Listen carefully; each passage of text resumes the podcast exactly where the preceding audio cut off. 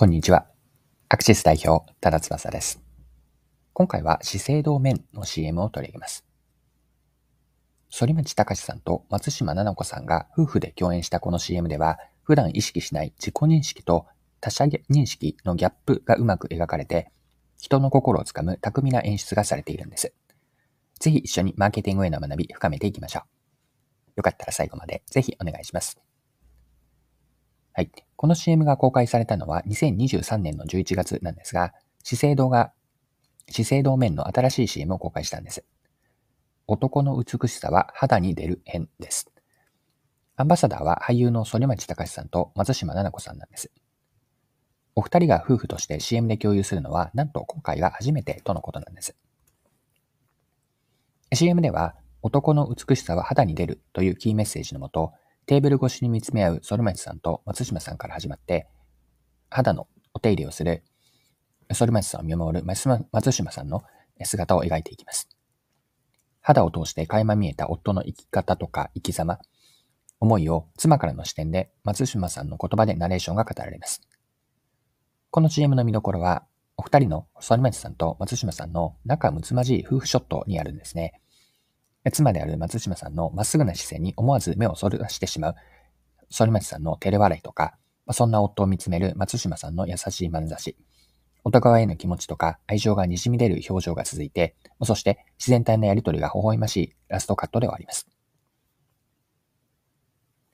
はい。で、この CM をですね、マーケティング視点で見たときに、CM がうまいと思うところは、男性への肌をケアする意識を自然と高める訴求になっていることなんです。CM では資生堂の化粧品を使ってくださいとは一言も言っていないんですが、ま、妻という最も身近なパートナーが自分をどう見ているかについて、松島さんのナレーションから視聴者の男性は改めて知ることができるんです。自分の肌は実は多くのことを無言のうちに語っていることに気づくわけです。キーメッセージである肌の美しさは、ごめんなさい、男の美しさは肌に出る。このキーメッセージから自分の肌をケアするために何かやった方がいいかもしれないという気持ちに支えられるんです。で、この資生堂の CM での訴求方法を一般化して表現するならば、見込みのお客さん、見込み客への気づき訴求であったり、必要性訴求ですね。気づき訴求とか必要必要必要性訴求。この重要性を見ることができるんです。いきなり自社商品を買ってくださいとアピールするのではなくて、気づきであったり必要性を生むという、まずはその下地を作ることの重要性なんです。この CM でのアプローチというのは、妻からの視点であったり捉え方をナレーションという言葉で聞くことによって、自分のことをどう見られているのかについて、実は肌は大きな役割を果たしていることへの気づきを提供するんです。人は誰しも自分のことをよく見られたいという気持ちは少なからずあると思うんですね。まそのための一つの方法として、よく見られるための方法として、肌を美しくした方がいいかもという、その肌ケアへの必要性であったり、課題感が自分の中で生まれることを狙っているんです。人の奥にあるこうした人間心理を捉えて、15秒であったり、まあ、30秒という短い時間で気づきを訴求をしているのが、この CM、反町さんと松島さんの共演 CM なんです。はい。で、一般的な CM というのは、商品自体の特徴を売り手であったり、使用者の視点で語られること、これ多いと思うんですが、今回ご紹介している資生堂面の CM では、妻の視点というパートナーの目を通して物語を展開しています。で、このアプローチは商品に対する新しい認識をもたらすと思うんですね。商品を中心とするマーケティングコミュニケーションでは、直接的にその特徴であったり利点を強調することが多いでしょう。まあ、これに対し、今回の CM では直接的な商品であったり、ブランドの訴求をせず、視聴者の共感であったり、気づきを引き出すことに焦点を当てています。まあ、妻という親密なパートナーの視点からの言葉を本人のナレーションで用いることによって、ブランドが提供する期待できる効果とか、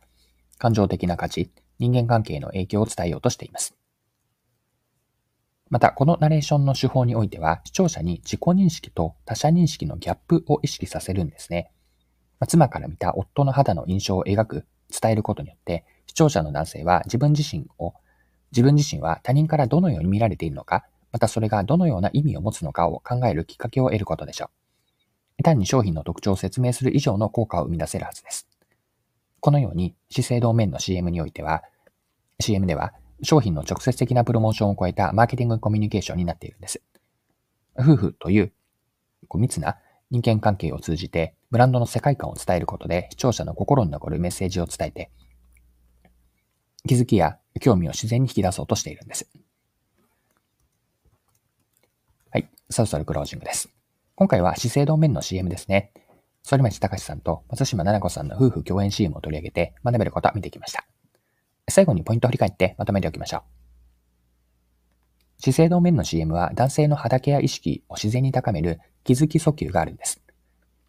直接的な商品のアピールは最小限にとどめて、視聴者の男性に自分の肌への関心であったり、ケアの必要性の醸成を促しています。この CM では妻の視点からのナレーションによって視聴者の男性が自分の肌を他人にどう見られているのかを考えるきっかけを提供しています。普段はあまり考えることがない自己と他者の認識のギャップを意識させ、してもらうことによって、